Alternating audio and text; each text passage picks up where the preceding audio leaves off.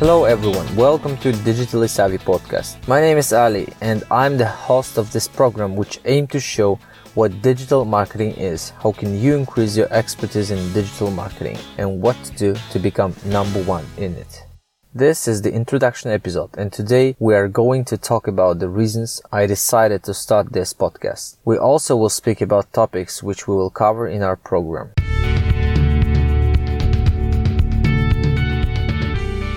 Few words about me.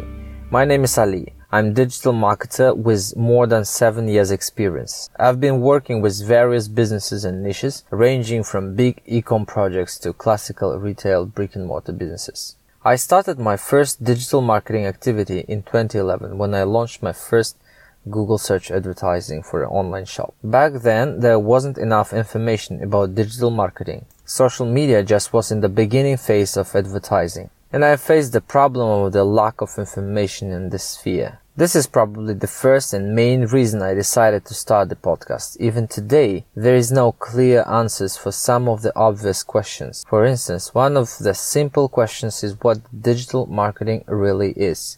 What lies under that term? One says it's about social media. One says it's about search engine marketing or SEO. One says it's all of those things in one. One of the core reasons of this confusion is that the digital marketing is comparatively young and constantly evolving science. Apart from that, I have other reasons why I started the podcast. One of them is my deep desire to share information. During my seven years experience, I have aggregated tons of knowledge in this sphere and I have hundreds or even thousands of cases to share. One more reason to start the podcast was my curiosity in having new information about digital marketing. Perhaps we have among you advanced experts in specific aspects of digital marketing, be it Facebook ads experts or Google ads expert, SEO specialists, and so on. And I would be happy to have a feedback from your side as well.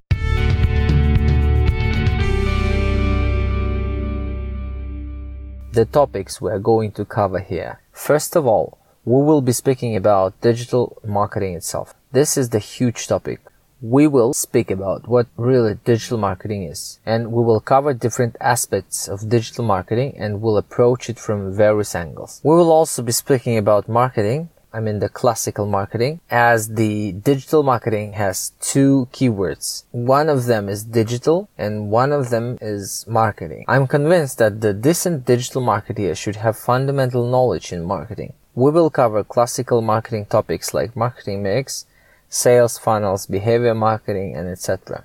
And for sure, we will talk about all of those things from the digital perspective. And finally, we will talk about my two favorite topics, which are my core expertise as of now. Uh, it is a Google and Facebook ads. I'm gonna share with you various topics ranging from elementary basic things up to advanced tips and tricks in those two powerful platforms. And I will also share with you latest updates from Google and Facebook. As we mentioned above, they are constantly evolving things. Apart from all of those topics, I will also cover topics about digital marketeers, what you need to know to become a digital marketer, what kind of skills should you have for it. We will speak about both hard and soft skills needed for digital marketer.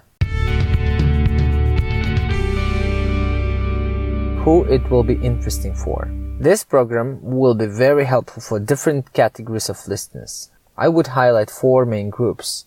The first group is those who just started their way of digital marketers. Second group is advanced marketers who has more than three or five years experience in digital marketing. Classical marketers or managers, I mean marketing managers who want to know how to build their marketing strategies in the new digital marketing era and want to know what their marketing team does. And finally, we have business owners as the focus group of this program. And we want to make them know how to develop their businesses from digital marketing perspective. So uh, this is it for today. This was the short episode about the podcast, about the idea of the podcast, about the vision of the podcast. If you like this program, please don't forget to subscribe and I will be happy to have your feedback on my podcast as well. Stay tuned and see you soon.